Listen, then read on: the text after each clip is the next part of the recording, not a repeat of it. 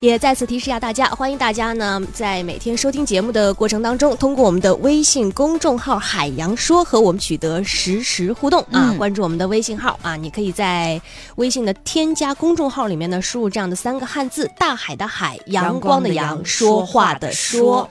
那每天在收听这个节目直播的过程当中呢，也欢迎大家把你自己生活当中遇到的各种呃快乐的事情、不高兴的事情都可以给我们发送过来，因为每天呢我们也会。有福利送给大家，对，比如说，你看今天是一个特别不一样的日子，嗯，所以呢，在今天的这个直播过程当中呢，我们会给大家带来的福利呢，就是苹果十，我觉得是不可能，真讨厌。我们会给大家提供由有赞商城提供的价值四十九元的纯手工古法秘制的黄妈枇杷膏一份，果肉清晰可见，高色有亮饱满。你看看这个秋天嘛，特别容易上火。别说了，你送不起苹果实，就不要给自己那么多解释。你想想，比如说你今天呢没抢着苹果实，就容易上火，对不对？然后你可以来尝试一下我们的枇杷膏啊。呃，那大家现在也可以给我们的微信公众号回复关键词“福利”啊，来查看一下这个我们今天送出的这个枇杷膏的详情。嗯，接下来呢，小爱和小胡会带着大家绕着地球跑一圈，进入今天的时事乱侃。新浪搜狐的正事，天涯豆瓣的闲言，焦点访谈的责任感，嬉笑怒骂中纷纷入伙，时事乱砍。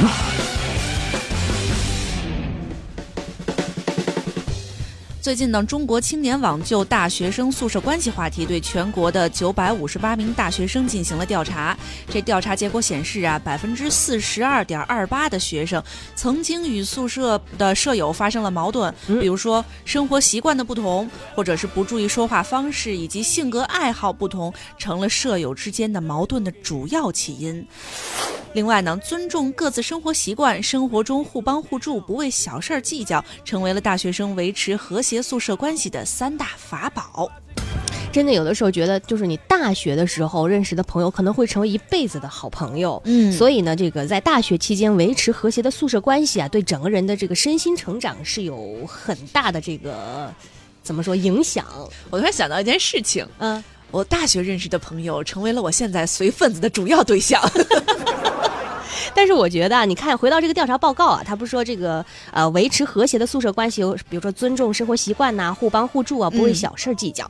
但是我觉得，根据很多人，尤其是这个从大学宿舍住宿的经历走过的朋友来看呢，这个调查我觉得可能还漏掉了一个比较重要的选项。什么呀？因为呢，维持和谐的宿舍关系，可能还有一个比这些什么不为小事计较都重要的无敌绝招。有吗？我觉得差不多了。这有，那就是宿舍里的人呐，都讨厌同一个人。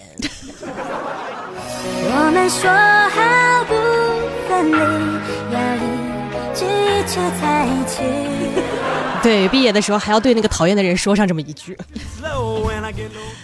也是根据这个宿舍的问题啊，最近南开大学推出了夫妻宿舍。嗯，这一间宿舍呢，可以让已经结婚的男女双方生活在一起。嗯，为了学生营造出了贴心的二人世界。不过呢，有个条件，说夫妻双方必须均为南开大学的在籍住校学生。在校夫妻都能住一块儿哇，那就是说南开大学的同学是不是有可能还没毕业就面临随份子的问题呢？就那么点儿生活费呀！再来说啊，数据显示，中国脱发人群的年龄大幅下沉，九零后正在加入脱发主力军。嗯，最近发布的《拯救脱发趣味白皮书》显示，在阿里的零售平台购买植发护发产品的消费者，九零后占比百分之三十六点一，即将赶超占比百分之三十八点五的八零后了。好像这两天网上有一个特别这个热的段子，就是有个九零后的一个，好像是杭州的一个姑娘，就说没想到我一个九零后，双十一首先加入购物车的居然是防脱发产品。其实脱发哈，好像一般在我们的印象当中，就是呃，可能要中老年朋友才会遇到这样的一个问题。对。但是现在你看，这个九零后购买植发护发的这个占比已经达到了百分之三十六点一，其实挺正常的。我觉得这组数据其实告诉我们，其实大家不要为脱发呀过于的这个忧虑。嗯。你想想，脱发没准可以令你更加老成、更加稳重。而且为什么年轻的买的多呀？主要是老年人可能放弃了吧，但是你知道吗？看到这个数据之后，我就去问了一下我们团队的科学家，嗯说怎怎么现在年轻人脱发这么严重？对他们列举出了种种原因啊，大家不妨来这个对比一下自身是不是也有这样的问题，比如说精神压力大呀。神经紧张啊，焦虑啊，经常熬夜啊，长期不健康、不规律的生活方式啊，吃肉吃糖太多呀，使用劣质的洗发水，还有就是呃，可能是你智商过高，呃呃，智商不高的话呢，可能是要记的密码太多了。哎呀，你看我这一肩膀的头发，所以呢，接下来呢，我们有一首特别好听、优美的歌曲，呃，要送给呃各位脱发青年，呃，特别适合你们在洗头啊、呃收拾床铺啊，还有扫地的时候收听。你发如雪，纷飞了眼泪。不说头发了啊，嗯，昨天全国首个火锅经营行为规范已经发布了，从供应的供应管理链、质量管理、工艺流程管理、废弃油脂管理、服务标准等五个方面提出了具体的要求。例如说啊，这植物性和水产品，例如毛肚、鲜鸭肠、鲜鹅肠等等，要分池隔离清洗。火锅经营行为规范发布了。嗯，我比较关心的不是这些，什么清洗清洗的无所谓，啊我只关心就是你们这个辣的等级到底明确了没有？尤其是像重庆本地和外地的对微辣，完全不是一个等级。对呀，但是你知道，我还看了一个，他说这个，你看什么毛肚啊、鸭肠要分池清洗，嗯。那是不是意味着以后，比如说一些重庆火锅店的厨房会变得特别特别的大？因为你想要分池清洗嘛，嗯这样他们就得有一个特别大的水池，然后水池还被隔成了好多块儿，比如说上面写着。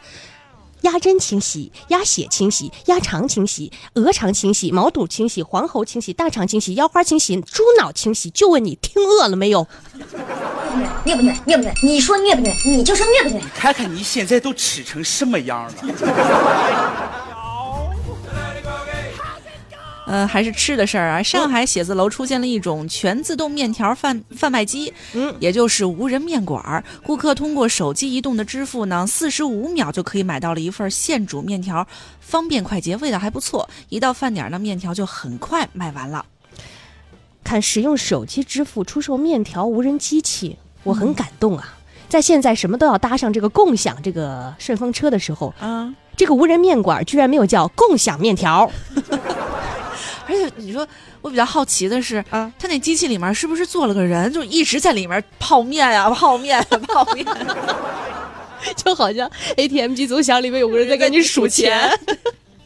但说到吃的啊，有个事儿啊，这个说日前呢，有一名美团外卖送餐员在送餐途中呢，打开了客人的饭菜，吃了两口呢，又吐在了里边儿，随后又正常派送，而这一切呢，都被电梯间的监控给记录下来了。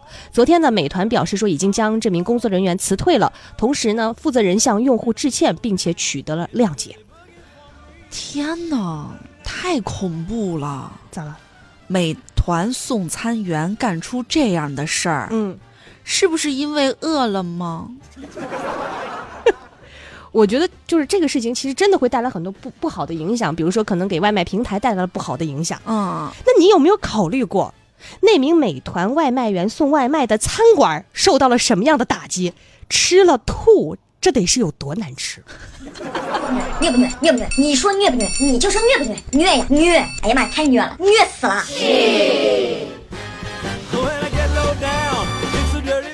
再来说啊，一条国外的消息说，二十五号起呢，美国夏威夷啊实施了一项新规，说行人过马路，如果你看这些手机等电子设备呢，将会面临最高九十九美元，约合六六百五十多块钱人民币的罚款。政府官员就表示了说，现在呀、人们都快被手机僵尸化了，因为过马路看手机导致的交通事故是频繁发生。嗯，所以呢，我们也呼吁大家，就是过马路啊，或者是你开车的时候，不要看手机了，对对对你专心点儿，不管是走路还是开车，嗯你走快一点儿，开快一点儿，你早点到家躺着玩儿多舒服